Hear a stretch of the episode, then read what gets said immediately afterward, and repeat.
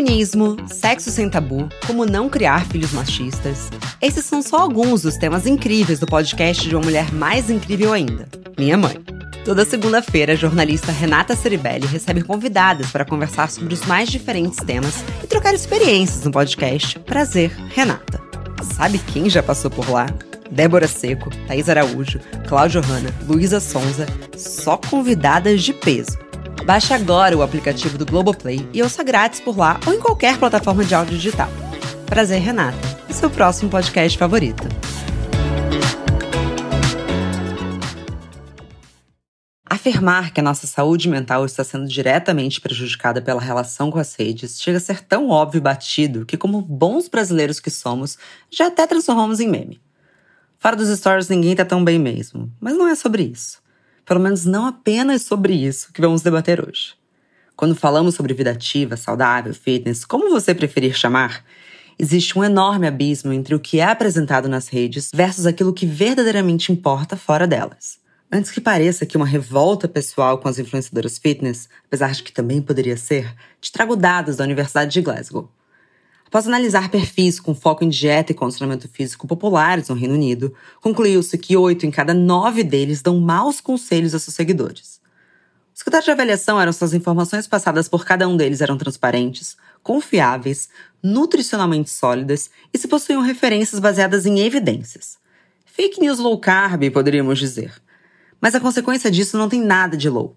Entramos em um efeito paradoxal em que, apesar de vivermos a ilusão de termos muitas escolhas, a corrida pela relevância, um algoritmo que aparenta ter uma agenda própria, nos deixa com poucas opções viáveis do que acreditar.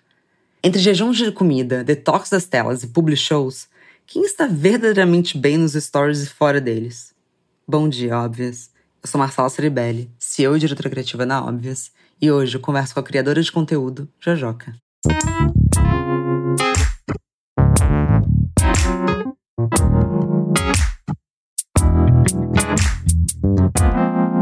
Bom dia, óbvias.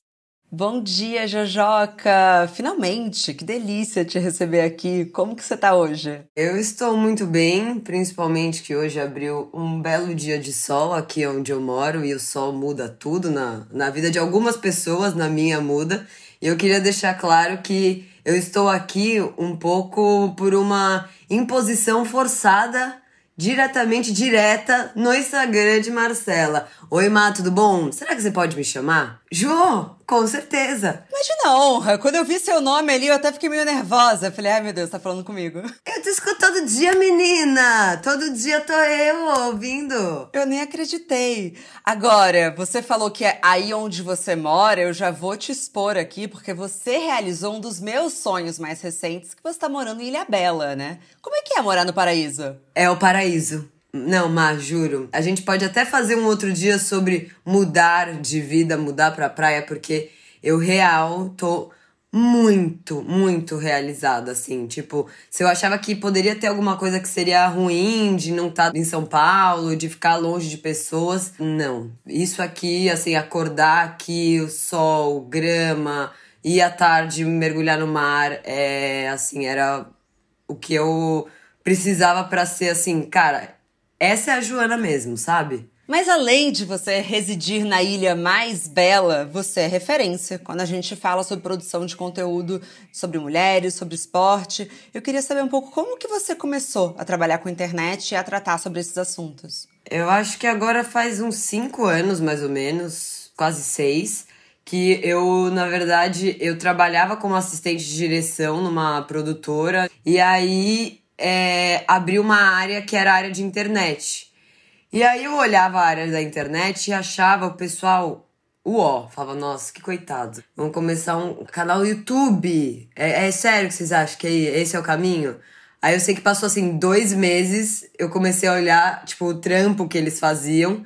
E aí eu comecei a achar muito louco. Falava, gente, isso é trabalho de vocês? Porque o meu era, tipo, fazer ordem do dia, né? Plano de filmagem, não sei o que, modo doideira. E o deles era, tipo, todo mundo junto, fazendo. Tava no começo, era um canal de futebol, que hoje é um dos maiores canais de futebol do, do mundo, que é o Desimpedidos. E, na verdade, quando ele começou, era só o Desimpedidos lá. E aí eu pedi pra ser, trabalhar como produtora. Aí quando eu entrei, começou a crescer e aí virou a NWB, né? Que eu era produtora do canal do São Paulo de futebol, do Desimpedidos, do canal do Rubinho Barrichello, que é o Acelerados. Eram vários canais. E aí eu aparecia às vezes, assim, sabe? Tipo, a produtora que passa atrás carregando a caixa, aí não sei o quê. Aí quando começaram a falar, Jojoga, quando você vai ter seu, seu, seu quadro? E apesar de eu amar esporte, amar futebol, tudo, não era para eu ter um quadro sobre futebol, sabe? E aí, no final das contas, o, a Adidas já era é, já patrocinava Desimpedidos, então eu já conhecia eles. E aí eles falaram, Jojoca, não, se você for começar um canal, a gente acha você muito maneirinha, você é super alto astral, a gente quer que você seja Adidas. E aí eu comecei, e aí a Adidas veio, e aí já desde o começo deu uma uma estruturada para conseguir fazer só isso, sabe? Que demais. Bom, vou falar uma coisa inédita nesse programa, porque eu nunca falei. Gente, eu sou muito São Paulina, tá? Eu e minha família inteira. É um lado B meu que ninguém sabe. Sério, eu gosto muito de futebol. Eu ia, tipo, umas três vezes por semana no CT, fazia viagem. Eu sou corintiana, só que aí eu comecei a fazer a TV de São Paulo. E aí você torce, né, para as pessoas que você tá convivendo. Espero que sim. Não, juro. Eu torcia muito. A corintiana secando ali. Não, até porque o vídeo ficava bom, né, com vitórias, né? Porque aí é festa. Quando tinha derrota, aí já vinha só as podas. Não, vamos mostrar nada. Nada. Aí você fala, bom, meu trabalho é jogado no lixo, legal. E me fala um pouco assim, teve algum momento ou algum post específico, até falando um pouco sobre o seu trabalho no Instagram, que você percebeu, opa, isso aqui tá ficando sério? Eu acho que quando eu fiz o meu primeiro post falando um pouco sobre a questão do corpo, que é um, um post que são várias fotos da minha bunda, porque no começo, como eu vim desse lugar do futebol, eu recebia muito, mas muito comentário relacionado à minha estética, se você tava gorda demais, magra demais, nossa, que bunda caída, que bunda não sei o que, gostosa, gostosa, tipo, nem ficava lendo comentário, sabe? Tipo, eu falava, ah, não, não, não vem nada legal daí. E aí eu lembro quando eu fiz esse post, mais mulheres vieram me seguir.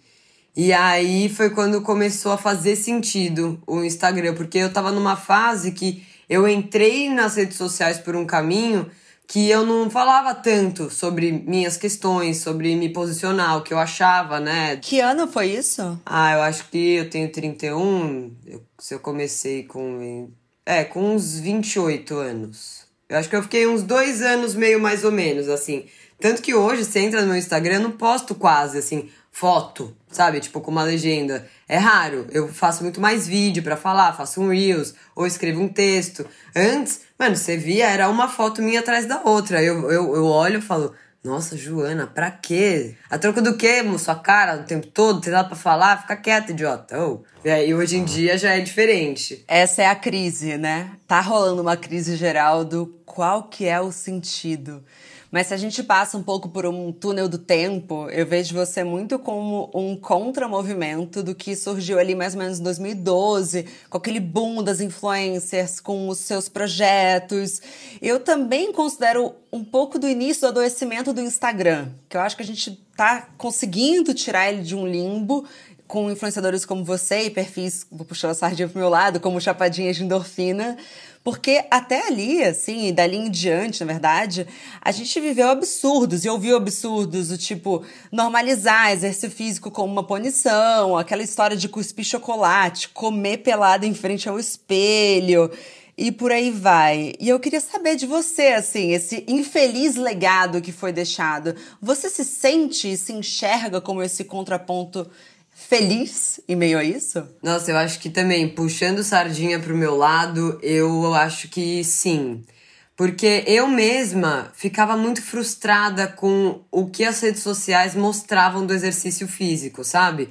É, se você realmente se propõe a fazer um esporte novo, ontem eu tava conversando com um amigo meu aqui da ilha, ele nunca tinha feito esporte na vida dele. E aí ele mudou pra ilha e a esposa dele joga vôlei. E aí faz dois meses que ele, a partir do zero, de tudo, assim, nunca tinha feito nada, começou a fazer. E ele tá melhorando. E ele é o cara que pega a bola e vai sozinho pra praia ficar treinando saque, porque ele viu que é muito gostoso. Ele tá muito empolgado, sabe? E isso para mim é o esporte, sabe? Esse desafio, né, de você aprender, de você não desistir, de você ver prazer na dificuldade ali e ser um momento muito da hora. Então, para mim, quando eu via o que estavam mostrando do que era fazer exercício físico, que era a barriga chapada, eu ficava mal. Eu falava, gente, que bosta! Porque aí agora é, parece que o esporte é os homens jogando futebol, isso é esporte. Mas mulher não, mulher é academia ficar trincada. Então eu olhava de como era a vida dessas blogueiras que elas mostravam e tudo mais, e eu ficava frustrada. E eu falava, mano, eu quero tentar ser alguém que eu gostaria de seguir, sabe? Será que dá para eu continuar bebendo, fumando, fazendo minhas coisas e mesmo assim me exercitar e isso ser um momento da hora do meu dia? Tá, vou tentar. E aí foi nessa também que eu acabei sendo a pessoa que eu queria seguir. Eu sempre pensava isso, sabe? Tipo, eu gostaria, essa, essa pessoa me ajudaria ou ela me deixaria querendo ser ela. Não dá para querer ser alguém que é muito, né? Tipo, se você se mostra muito, fala muito, faz, faz um monte de bosta, não sei o quê, as pessoas se identificam, elas não ficam com essa, queria ter essa barriga, queria ser essa pessoa, sabe? Então, quando eu comecei a ser mais assim, eu me identifiquei comigo e falei: "Ah, acho que agora tô no caminho certo". Eu acho que tem uma grande diferença assim das pessoas que estão procurando autenticidade versus aquelas que estão nessa corrida pela relevância. E a corrida pela relevância, ela é muito perigosa, porque o algoritmo ele tá cada vez mais racista, machista, gordofóbico.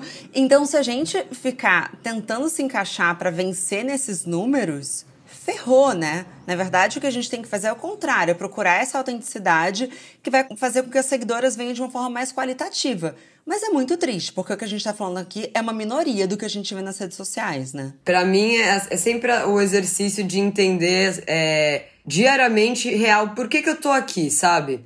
para entender toda hora que me bate um negócio de achar que, sei lá, o post não foi tão bem ou não teve tanto comentário, disso ser cada vez mais escasso. E eu acho que assim, sendo sincero, eu ando conseguindo, sabe? Tipo, eu fiz a cobertura das Olimpíadas agora recentemente, né, pelo meu Instagram. E, cara, eram dois posts por dia, praticamente, muitos stories. Cara, minha conta alcançou é, quase 9 milhões de contas na semana.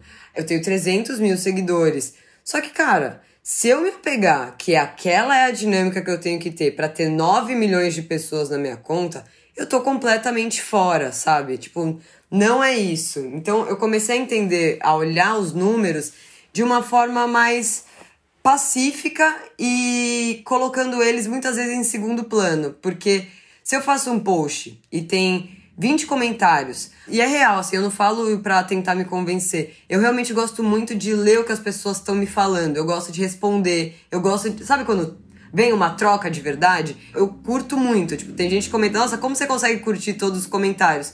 E eu real tô lá porque eu quero ler as pessoas. Não quero só falar. Aliás, eu mesma me canso de mim. Eu falo, mano, só minha cara, só eu falo. Cadê vocês, gente? Vem falar comigo. Pega aí um dia você conta. Sério. E aí, é, a qualidade das pessoas que estão lá criaram uma proporção que passaram os números para mim. Então, isso me deixa mais suave, sabe? Eu falo, o que, que adiantaria eu postar e ser só tipo, ah, é perfeita, óbvio que sempre tem, né? Perfeita, fala sensata. E não ter, sabe, alguém que às vezes, mano, o pessoal dedica, manda textão. Eu falo, caralho, que louco! Que, tipo, eu consegui falar de um jeito que a pessoa quis se abrir, assim, e, e dividir o que ela acha. Despertou isso nela, né? Faz muita diferença.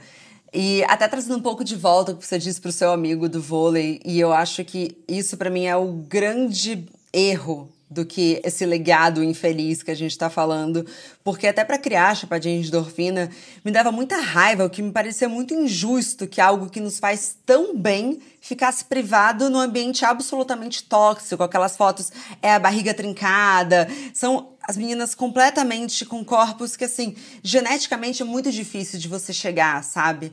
E é louco porque é para ser um ritual tão pessoal, tão de alto amor e virou totalmente o show do eu, né? No racional do se não postar, não valeu.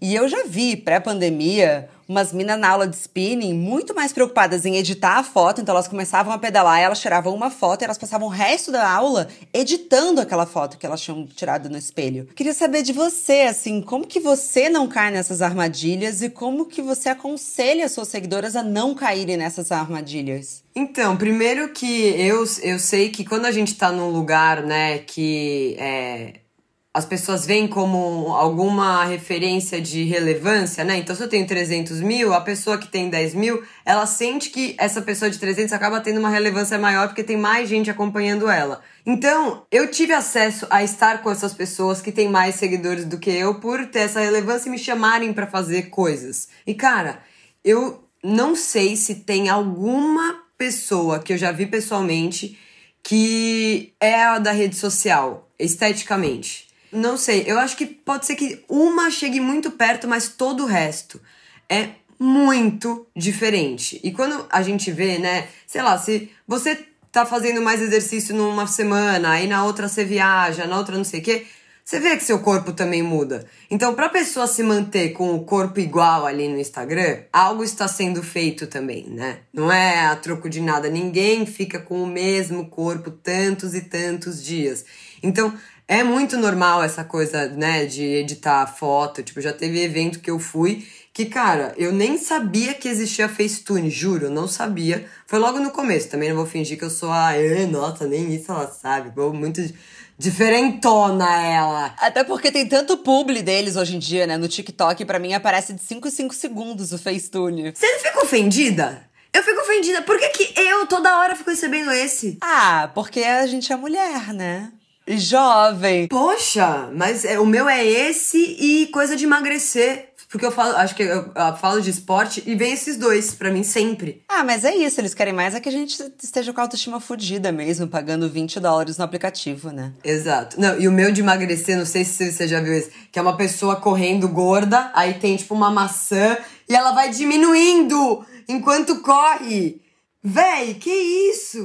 Desculpa, eu tô rindo de nervoso, assim, porque é muito absurdo. Só que assim, eu, 31 anos, igual você, ambas rindo de nervoso. Eu, Marcela, com 17 anos, não sei qual seria a minha reação. Por isso que é doentio. Não, a minha seria comprar com toda certeza, tentar fazer os exercícios somado com clara de ovo, passar mal e mais uma vez recomeçar um ciclo de punição, comida e exercício, que foi o que eu vivi sei lá, uns 15 anos da minha vida. É, eu também. Na verdade, idêntico a você. Eu fui gorda até os 14, assim, mais ou menos. E aí, mano, isso foi, assim, muito determinante pra como é, eu me vi magra, assim, tipo, de me enxergar que eu tinha emagrecido mesmo com uns 26 anos. Eu me cobria total, assim. Eu, eu lembro, pra você ter noção, a primeira vez que eu fiquei de biquíni na frente dos meus amigos a gente tava numa viagem, eu sempre, ou eu tirava e ficava sentada na areia, sempre, não ia, não entrava no mar, tipo, não tinha a menor chance de eu virar de costas para as pessoas estando de biquíni.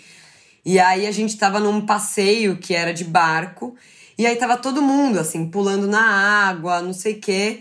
A gente tava em cinco pessoas, eu tava num ambiente super seguro. E eu tava ali durante uma hora, eu lembro de tudo, assim. Eu me dando coragem, Joana, só tira os shorts e pula na água. Só tira os shorts e pula na água. E aí, na hora que eu tirei e pulei, eu falei, cara, eu não vou mais deixar de viver as coisas, porque ia ser mais uma viagem que eu não ia entrar na água, porque eu tava com amigos meus de infância e eu não conseguia fazer isso.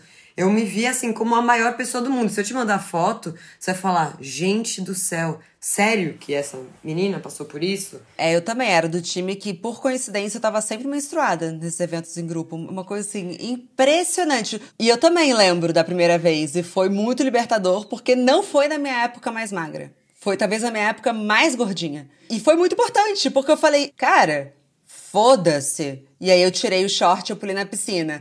E parece assim, nossa, mas olha, pra, pra você, pra mim falar, ah, mas elas não têm dores com o corpo. Gente, não tem como não ter dor com o corpo na sociedade com as redes sociais que a gente tem. É praticamente impossível. E essa questão da exposição e dessa identidade que a gente vai criando é tão louca e tão não tem a ver com seguidores que. Escuta essa, Jujoca. Eu tava conversando com uma amiga minha que ela corre e ela falou: Marcela, preciso confessar uma coisa para você e só você vai conseguir ouvir isso sem julgar. E eu gostei muito dela ter falado isso, que eu gosto de ser essa pessoa para minhas amigas. Mas você acredita que outro dia eu fui correr e eu me perguntei: será que eu tô indo porque eu quero postar ou porque eu realmente gosto de correr? Eu não sei mais diferenciar o que eu gosto ou o que eu gosto de postar. Olha que doideira! Eu acho que é muito comum, né? A gente está muito em dúvida sobre será que se não postar eu não vivi? Ou como é que a gente faz esse balanço, assim? Você está vivendo no paraíso, por exemplo. É, o tanto que a gente construiu essas vidas também para elas serem instagramáveis, agora a gente está vendo num momento em que nem é tão bonito postar essas coisas. O que, que você quer despertar nos outros? Como que você faz esse balanço na sua vida? Cara, eu acho que a pandemia foi um exercício, assim, barra pesada nessa, nessa questão, porque eu real fico muito preocupada com o que eu causo nos outros. Assim, eu não me preocupo em dar minha opinião sobre nada, mas em relação a a minha vida, o que eu tenho, aonde eu vivo, eu, eu fico real muito preocupada porque se antes da pandemia já era uma coisa que poderia dar gatilho para as pessoas, Hoje em dia é muito mais. Então eu tive que ir dosando, porque eu, por exemplo, eu fazia no começo da pandemia lives no Quebrando Tabu, né? E aí eu tenho o fone que é sem, sem fio. Só que eu vi, na hora que lançou esse fone, eu nem lembro exatamente quando foi, mas eu comecei a reparar que muitas meninas, e meninos também, é que eu acho que eu sigo mais mulheres, apareciam nos stories com esse fone. E tirava foto e aparecia esse fone. E eu comecei a achar que isso era, na verdade, tinha perdido a função fone e virou um objeto de desejo, tipo uma bolsa cara. E aí eu ficava, cara, como que eu vou aparecer no Quebrando Tabu, que é uma página de 7 milhões de seguidores, usando esse negócio, sabe? para falar de coisas super sérias, para falar com pessoas, né, que vivem às vezes situações muito diferentes da minha. Só que aí eu comecei a Aí comecei a ficar muito parafuso. E aí um dos diretores do Quebrando Tabu falou: Jô, por que você não entra de fone na live? Eu falei: Di, porque o meu fone é esse e eu não quero que as pessoas achem que elas precisam ter uma, esse fone. E ele falou: Jô, é, uma coisa é a pessoa, né, chegar e ostentar esse fone, ficar mostrando. Outra coisa, assim, vai melhorar a live, as pessoas vão te ouvir melhor, é o seu trampo também. E aí eu comecei a também entender, mas assim, eu acho que essa nas redes sociais é a minha maior dificuldade, esse equilíbrio de não fazer com que a minha vida seja um. Da onde é isso daí? Onde você comprou essa calça? Da onde é esse remo que você tem na parede? Eu fico aflita com isso, sabe? Sim. Eu às vezes passo por isso quando as pessoas falam: eu não consigo ler, eu queria tanto ler, tanto quanto você, mas eu tenho dificuldade. E eu falo: então não lê. Então não vai chapar de endorfina. Então, sabe, é, encontra o que vai encaixar bem na sua rotina, assim. É, é muito delicado o que, que você está colocando ali que vai virar gatilho para os outros e na verdade, gente, na boa, se você pegar o número de horas que você está assistindo ou minutos que você está assistindo a vida das pessoas, é um recorte muito bem editado. Nada mais é do que uma performance. Essa coisa de, ah, cada um tá vivendo o seu reality show. Gente, não é. Porque assim, só se for o reality show daquele lá da MTV, que depois descobriram que era tudo encenado, sabe? Tipo The Hill, sabe? Porque não é verdade, assim. Então tem que rolar um filtro muito forte do que, que é performance, e isso eu, eu, me coloco porque é performático e o que, que você vai poder levar para você. Eu lembro que no meu grupo de amigas a gente convenceu uma amiga nossa porque ela é muito inteligente, mas ela tem um, um lado meio ingênuo, assim. E aí a gente falava, não, mas tal casal, pô, a gente sabe que nem é, né? A gente sabe, o cara já traiu a mina. Ela falava, não, mas eles postam fotos lindas juntas. A gente falava, amiga, ela caía muito nisso, sabe? Então eu acho que é como se se você tem que ser muito esperto para ir desviando, sabe? Então, tipo assim, não vou deixar essa mina fazer me sentir mal com o meu corpo, não vou deixar essa mina fazer me sentir mal sucedida. E aí você vai desviando. O que também fica um pouco cansativo, mas é a única forma de sobreviver, né? É, eu acho que um, uma forma que é bem sutil de da gente ficar atento é, uma coisa é a pessoa ser de boa, outra coisa é a pessoa mesmo falar que ela é de boa. Então, tudo que é né, levantado pela própria pessoa quando não foi perguntado, muitas vezes é a grande questão da pessoa, sabe? Então, assim, tem gente que aparece com a bolsa, tem gente que fala da bolsa, tem gente que aparece na, na praia vivendo, tem gente que fala e mostra a sua casa da praia. Então, eu acho que essa minúcia do porquê que a pessoa tá ali e aonde ela tá exteriorizando o que é importante ali para ela, eu acho que é um caminho bom pra gente se sentir mais seguro. Se você tá muito feliz no seu relacionamento, não sei o quê, você não faz post todo dia. Eu, eu namoro há dois anos. Cara, eu acho que eu fiz um post do, de namoro, assim, com o Lu, nem lembro, assim, sabe?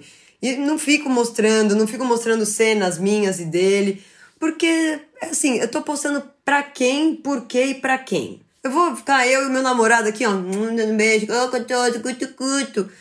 Não faz sentido, sabe? Porque a gente tá bem, não precisa mostrar isso. Inclusive, pra essa minha amiga que falou que tava em dúvida se tava indo correr para se mostrar ou não, eu falei para ela: vamos fazer um exercício? A gente nunca quer que muita gente veja. Na verdade, a gente tem uma plateia imaginária. Tem pessoas específicas que você quer que veja. Os stories, as fotos. Quem são essas pessoas? O que, que elas despertaram em você? Por que, que você quer provar para elas que você é a maior corredora?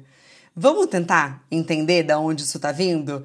Porque eu acho que é de fato a gente voltar um pouco para a essência do negócio. Eu acho que trabalhando com internet é muito difícil mesmo, porque virou um grande portfólio. E é louco, né? Porque tem algumas profissões que não tem nada a ver, mas sei lá, dermatologistas, sabe? Então, na mesma corrida de relevância de creators. Então, assim, a gente. O jogo é esse. É, a gente não tá falando aqui, ah, então não jogue o jogo, seja invisível. Não é isso. Mas assim, será que a gente consegue começar a refletir, olhar um pouco para trás de onde que isso está vindo? Por que que você está postando isso? Porque se sempre foi um jogo de muita ostentação, a ostentação a gente está tentando o quê? A gente está jogando o jogo da inveja digital? Quem é que está despertando mais inveja no outro? Ou será que a gente consegue também é, polir um pouco esse sentimento e colocar um pouco mais, por exemplo, o que você falou, o que, que você está despertando nas pessoas a ponto delas refletirem a serem melhores e, e por aí vai, sabe? Uhum. É, e teve uma vez que eu fechei, sei lá, logo no começo, assim, uma publicidade que era um bagulho de cabelo. E aí falaram, João, você topa pintar o cabelo? E aí a gente vai te levar no carnaval pra é, fazer sei lá o que com a Sabrina Sato num camarote, não sei o que. Falei, caralho, camarote, tô dentro, façam o que quiser, sabe? Tipo, vamos aí. E aí a proposta, a princípio, era que eu, é, eu fizesse um bagulho no meu cabelo que as pessoas conseguissem fazer na casa delas, sozinhas. Então eu ia fazer, eu tenho habilidade negativa para 90% das coisas que espera-se que uma mulher tenha. Então, assim, coisas né, de cuidados e não sei o que. Eu falei, bom, se eu conseguir, eu vou, pô, vai ser uma puta dica foda pra mulherada, vamos aí. Aí chegou lá, colocaram uma cabeleireira foda, juro, mas eu estava já lá com o cliente sentada e eu ia, achei que ela ia me ensinar, ela ia me ensinar. E aí ela fez no meu cabelo. E aí eu tava com a, com a pessoa que cuidava da agência, eu falei, eu não vou fazer.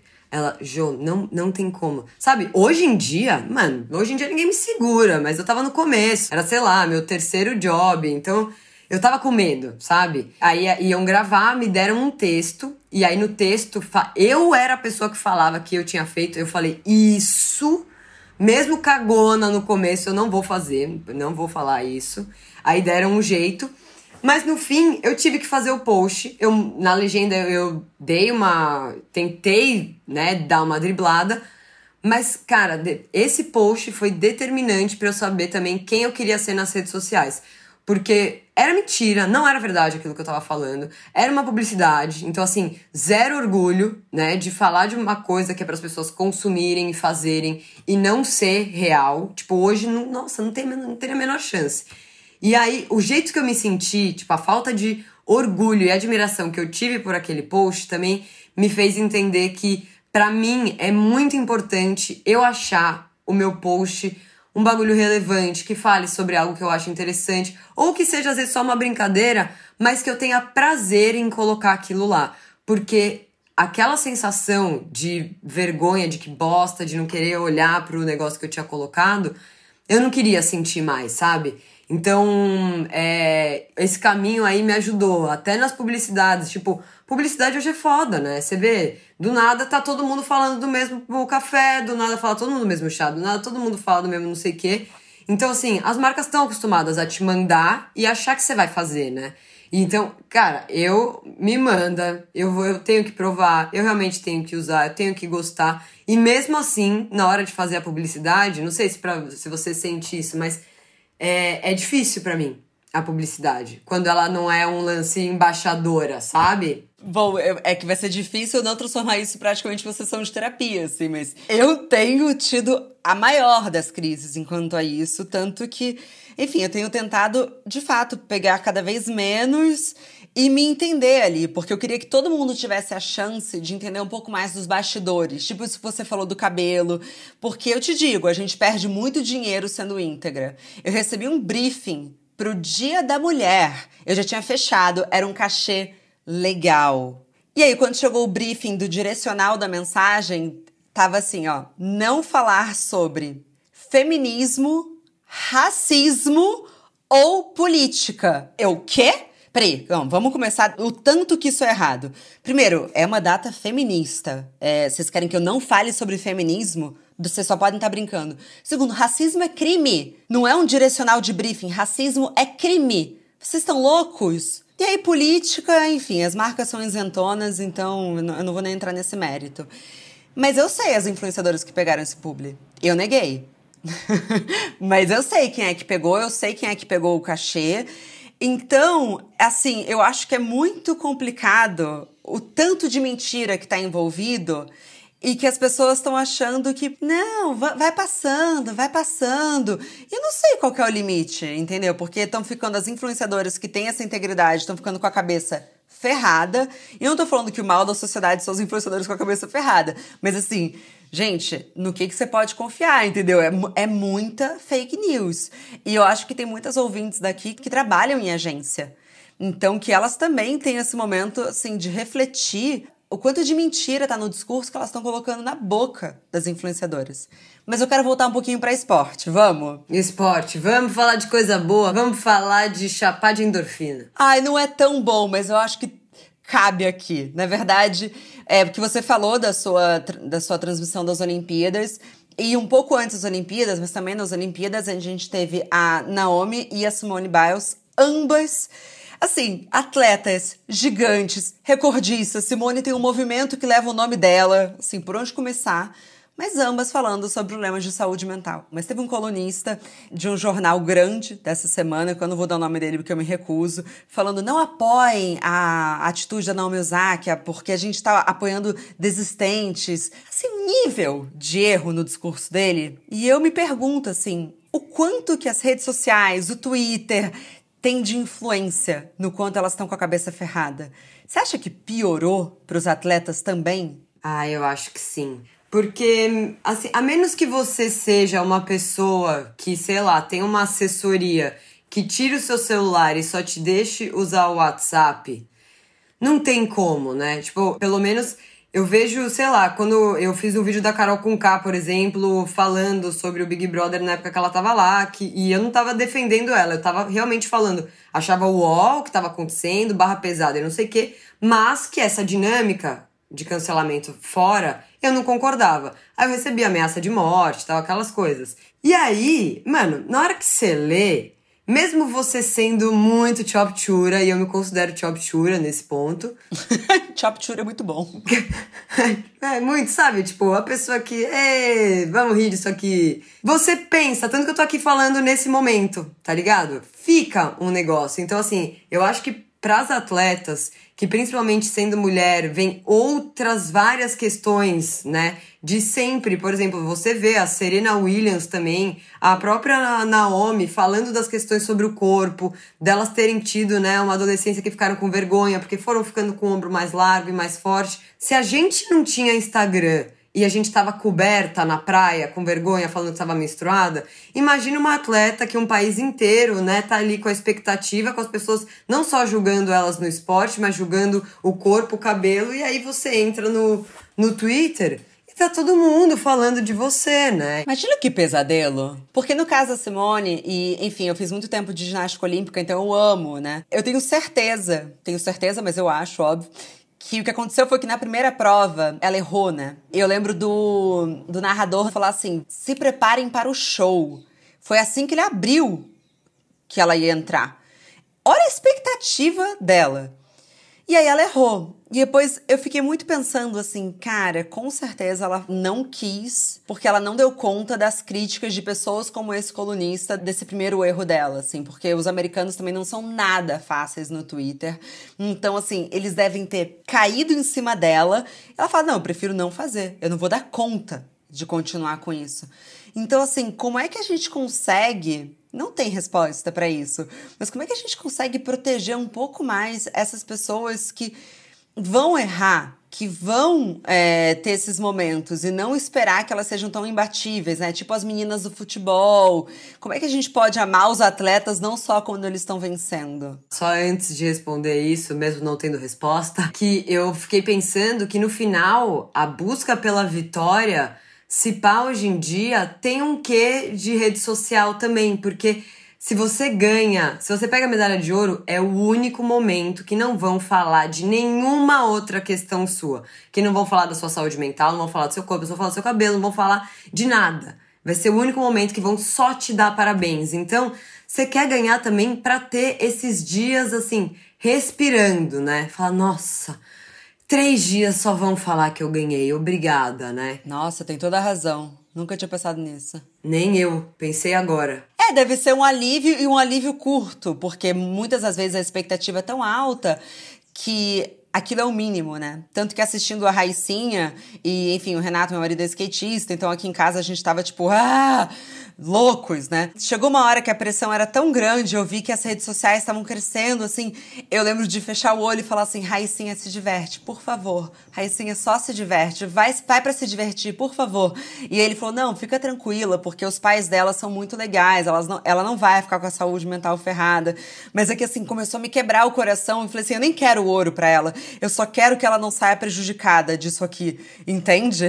Sim, o que você tinha falado, né? Como que a gente faz, né? Né, para não jogar esse peso todo, eu acho que é o lance da gente não ser só plateia, né? Se a gente só vai de quatro em quatro anos, se a gente só tá presente nesses grandes momentos, a gente não cria uma empatia com a pessoa de entender o que, que ela passa, né? Como que é o processo. Então, assim, essas Olimpíadas foram super aprendizado para mim, porque eu tava na do Rio, né, no, na, nas Olimpíadas, assistindo jogos presencialmente, então eu não conseguia acompanhar tudo, né? Dessa vez foi uma loucura isso, né? Várias telas acompanhando todas as coisas que estavam passando. E aí eu acompanhei a pessoa desde a fase eliminatória até ela chegar numa disputa de medalha. Então, eu fui pesquisando quem a pessoa era e eu criei um vínculo com ela que, cara, ela ganhar ia me deixar muito feliz, mas ela perder não ia me deixar puta, ia me deixar muito triste, porque eu tava gostando dela.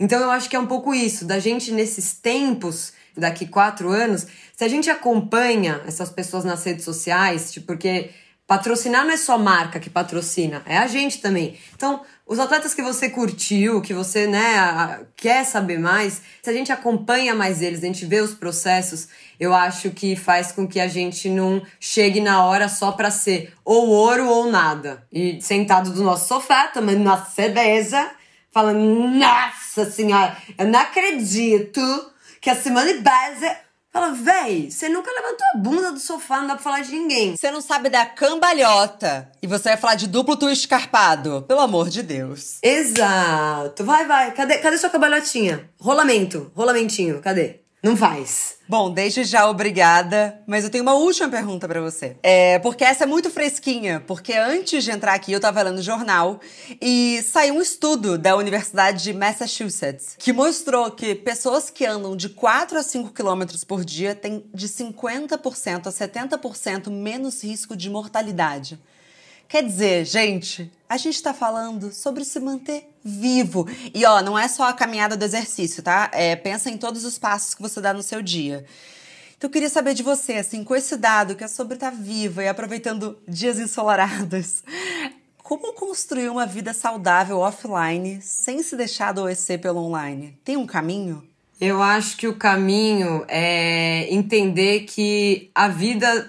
Lá vai a coach motivacional, mas é. Mas o pior é que eu, eu, eu sinto isso real. Que a vida todos os dias, se ela não tem algo que te deixa feliz, óbvio que tem dias que você vai ter vários dias tristes, mas assim, que tenha algo que seja fora do seu trabalho, fora do seu relacionamento, fora da sua família, que seja só seu e que te faça feliz Cara, é muito difícil de você chegar daqui cinco anos e ter na sua conta bancária aquele dinheiro que você achou que ia te deixar feliz e aí não vai ser. É nessas coisinhas. Então, assim, eu tratei depressão muito tempo e eu lembro de uma crise que eu tive, que eu tava em casa, eu já tomava remédio, eu já tava dois dias deitada, eu tinha aquele negócio de, dur de dormir horas e horas. E aí me deu um, uma, um pulsinho de energia, assim. Eu levantei da cama e eu falei, eu vou no parque. E aí, com a pior sensação do mundo, eu fui no parque e eu dei uma volta. E tava tendo treino do Adidas Runners que eu faço parte, então eu falei um pouco com algumas pessoas, eu não corri. Mas essa saída eu lembro até hoje, porque ela é uma coisa que se eu te falar, você não vai acreditar, mas se você for dar essa volta andando, você sente uma satisfação por você ter saído de casa, por você ter é, driblado o seu medo, porque muitas vezes é só medo que você tem de não ser bom. E cada pequena coisinha dessa que a gente faz relacionada ao exercício físico não é para emagrecer, você vai ver. A gente é bizarro, né? Porque parece que, que, é, que é zoeira, falar, ah, tá bom. Mas não é. Pode ser que não seja corrida, vai ser dançar, vai ser fazer boxe mas assim, o exercício pode não ser a hora bosta do seu dia. E quando ele não é, você cria uma opção na sua vida que te traz felicidade, de alguma forma, e que não tá entre as coisas que você faz sempre. Então é muito libertador saber que sozinho você consegue sentir essa sensação. E confia, existe uma atividade física para todo mundo. Olha, eu fiquei 15 anos martelando isso na cabeça da minha melhor amiga, que era sedentária. Ela tentava academia, ela tentava fazer tudo. Quando ela encontrou a bike, ela virou uma puta de uma ciclista. Beijo, Ju. Então, assim, eu tô falando porque ela tem. Agora eu vou te expor, amiga. Ela tem 33 anos. Então, assim. É... Então não, te... não existe uma hora tarde para encontrar, mas existe uma atividade certa para todo mundo. Não caia nas ciladas online. Siga as pessoas certas Siga Jojoca, maravilhosa. Obrigada! Nossa, eu amei! Posso te ligar quando eu estiver em Bela? Por favor, e, e, gente, eu real, o perfil que eu sempre dou de referência quando é para falar de atividade física é sempre chapadinha de endorfina. É, vocês conseguem dar uma coisa de paz e satisfação para as mulheres sem virar a coach motivacional, sabe? Que é tipo também a desgraça também traz identificação. Eu sou muito a favor da desgraça que traz identificação também, que não é só tipo, força meninas, vai ser bom, mas ah, vamos dar uma risadinha, sabe? É o chorrindo. eu adoro, eu adoro, sério, é muito legal acompanhar vocês e faltava um chapadinho de endorfina no Instagram pra fazer a gente falar, ó, tem uma turma aqui com nós também. Vamos que vamos. Então, obrigada pelo trabalho de vocês, os podcasts. Eu aprendo muito te ouvindo. Então, só, mano, só agradecimento. Espero que depois disso eu seja convidada mais vezes. Você volta, pode deixar. Mas muito obrigada. Obrigada demais e bom dia.